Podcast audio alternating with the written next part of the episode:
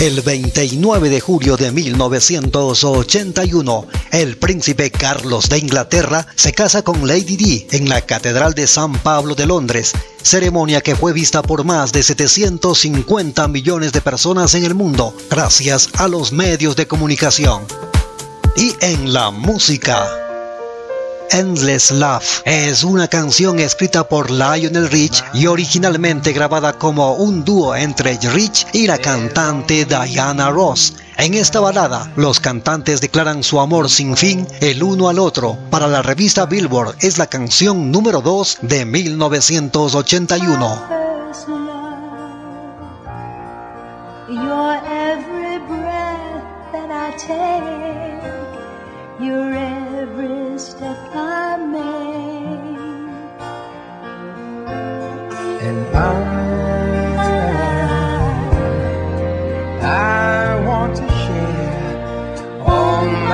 Son grandes éxitos como el que a continuación les presento.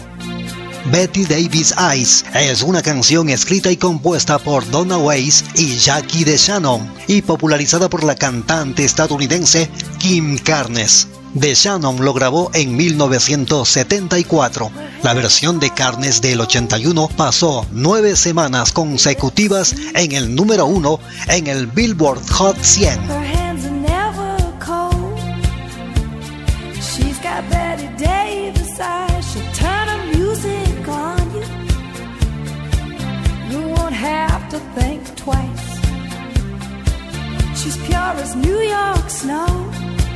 Le invitamos a continuar con nosotros. En cualquier momento, más noticias de la música.